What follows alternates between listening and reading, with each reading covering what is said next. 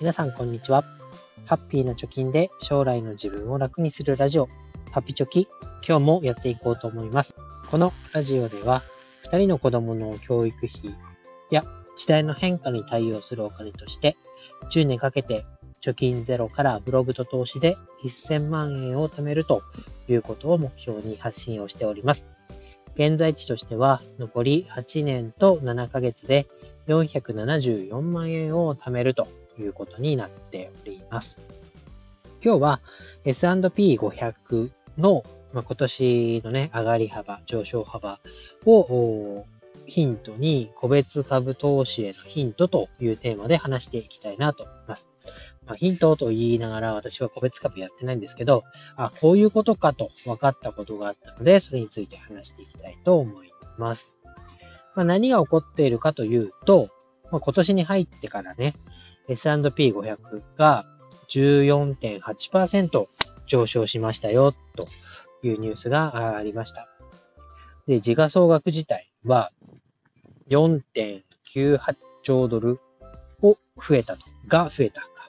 日本円で700兆円ほど増えてるよということで、すごい額ですよね。で、この内訳を見ると、この増えた分の約80%っていうのは、たった7銘柄が占めているんだよということが、まあ、驚きとともにね、伝えられていました。じゃあ、この7銘柄って何ぞやというと、まあ、想像つく方多いと思いますけれども、えー、 GAFAM ですね。えー、Apple、Microsoft、Amazon、アルファベット、Google、あとメタに、えー、プラステスラと NVIDIA を加えた7銘柄になります。で、これがね、えー、700兆円分の増額した金額を支えている7銘柄ということになります。で、えー、まずはですね、S&P500 が14.8%上昇したよというところについて解説というかね、えー、実感体験をもとに話していくと、自分も、私自身も S&P500、EMAX スリムという銘柄で買っております。これは積立 NISA の枠で買ってますけれども、私自身2年ちょっと前に始めてずっと買い続けてますが、この EMAX スリムの S&P500 は今時点で23%上昇しています。で、今年に入ってからで言っても、えー、ちょうど今6月で今年も半分早いですね、過ぎました。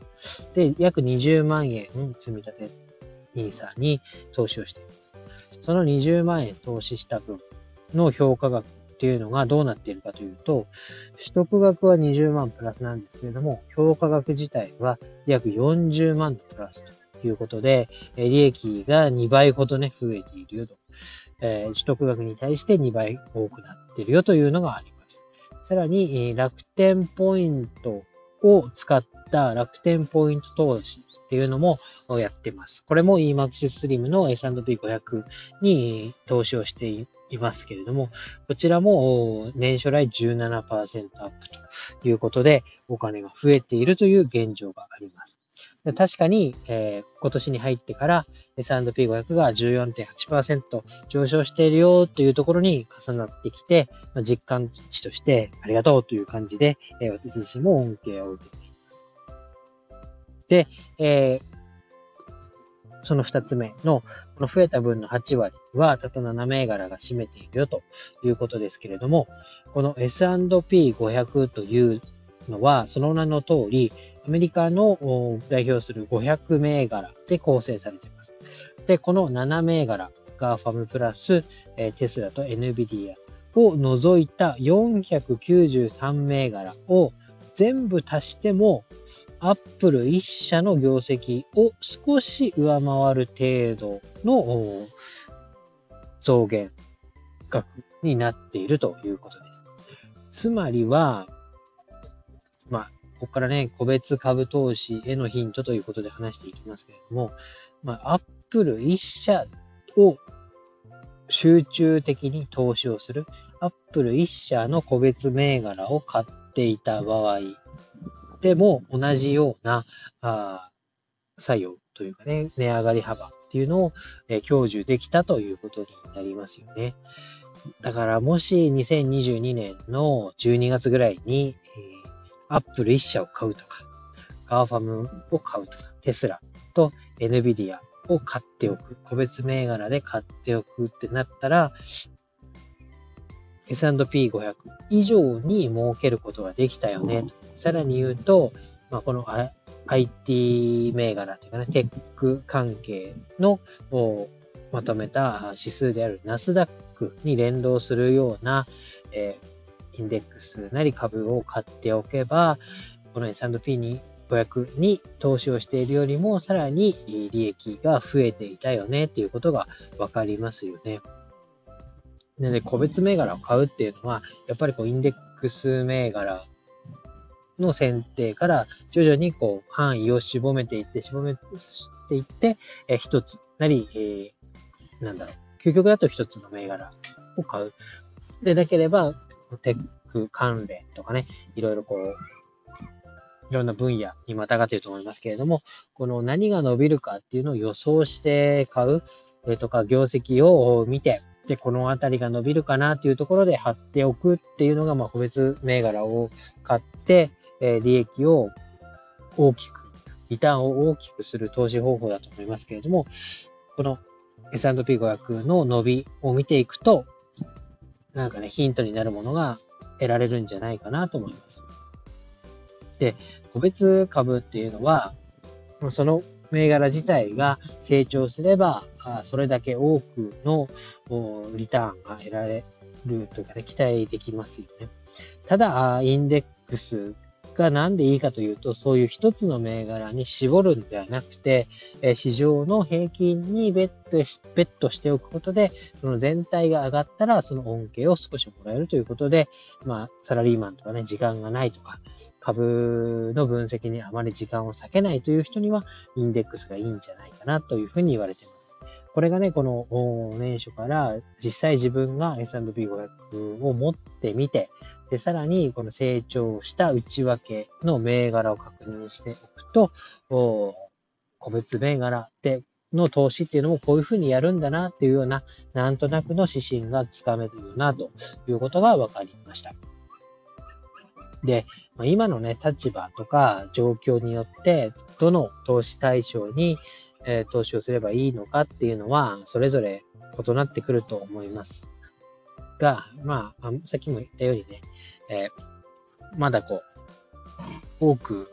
の銘柄を調べる時間がないとか、投資をして間もないとか、えー、そういった方はあ、インデックス投資をやって手堅く、うん